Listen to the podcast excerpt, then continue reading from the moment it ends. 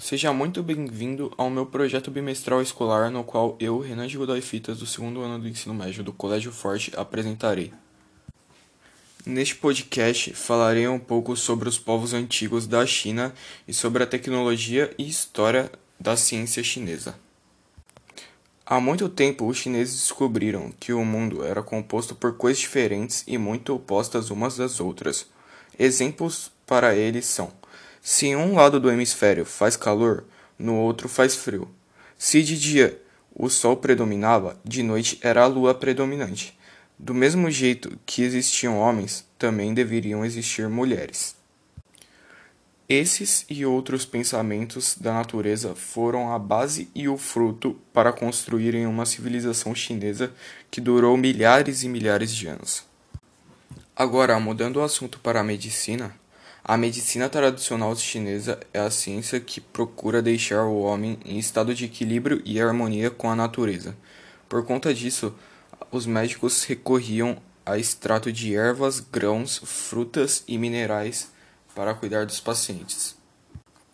Antigamente, para os chineses, os jardins eram considerados artes, onde traziam um estado de paz, tranquilidade e sossego a quem frequentava esses locais. A escrita chinesa não era representada por letras e nem por sons, e sim por objetos. Era chamada de pictograma. Os pictogramas foram utilizados pela primeira vez na China há aproximadamente 1500 anos antes de Cristo. Esta escrita foi evoluindo, mas não perdeu sua essência, que as letras ou traços parecidos com o tal objeto. Hoje, essa escrita é chamada de ideograma, onde já existem mais de dois mil desses. O desenho de um ideograma a eles era um exemplo artístico na época.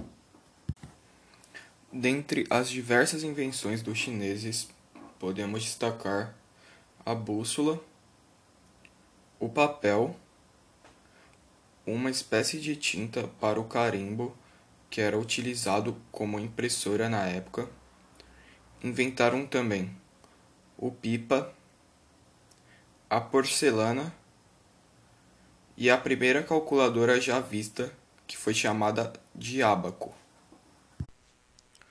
Novamente mudando o assunto, mas dessa vez para a culinária. Na China existe uma grande variedade na culinária e por isso dividiram as comidas em três aspectos. O primeiro é a comida frita ou refogada, que utilizam tipos de carne e vegetais. O segundo é o assado, onde também utilizam alguns tipos de carnes e aves. E o terceiro, sendo o mais popular no país e o mais comido no caso, são as comidas cozidas. Infelizmente, meu podcast vai chegando ao fim.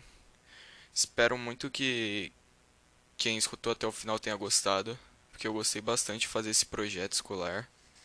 Achei muito legal o meu tema, gostei de pesquisar, é, achei bem entretido, mas infelizmente vai chegando ao fim e eu venho aqui me despedir de vocês.